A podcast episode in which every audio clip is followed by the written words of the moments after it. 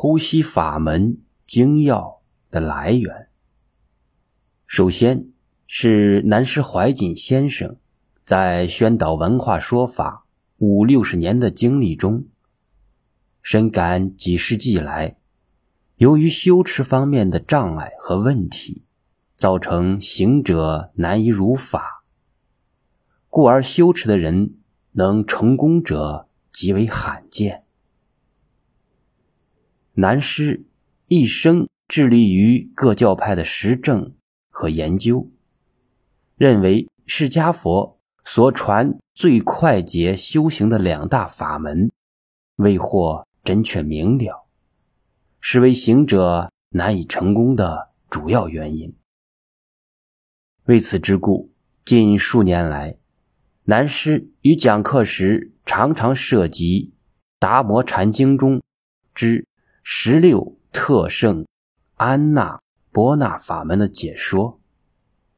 零七年二月春节讲课期间，南师在教授十六特胜并督导同学修持之时，某日忽然指示我将其散见于各书以及。记中的安那波那修法，加以收集整理，并汇编成册，以方便学者修持参用。这本经要就由此诞生了。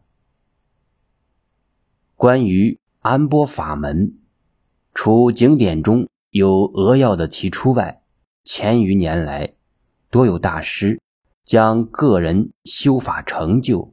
系统积极成论，其中以六妙门、三指、三观最被称道。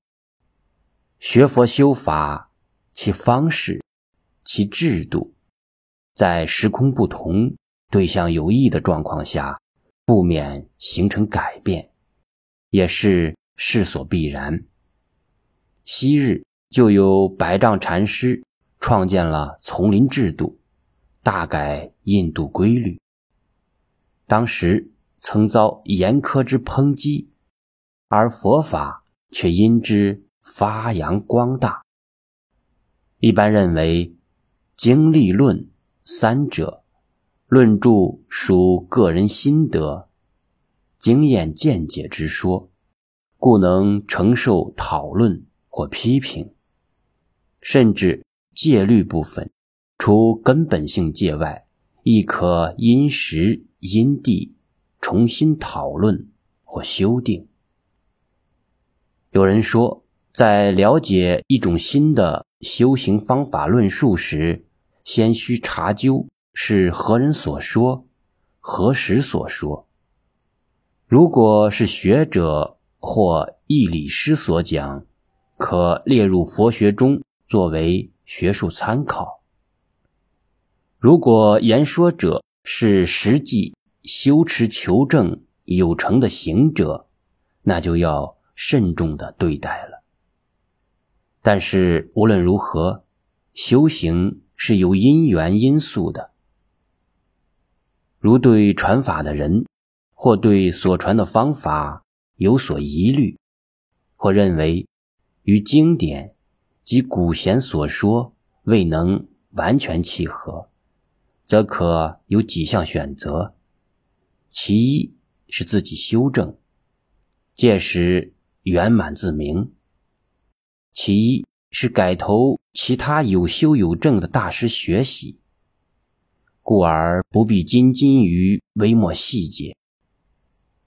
永嘉大师曾说：“大象不游于兔径，大悟不拘于小节。”在这本书中，南师评论了一些修行方法，不管是正说，是反说，读者定有智慧去深入，去体会。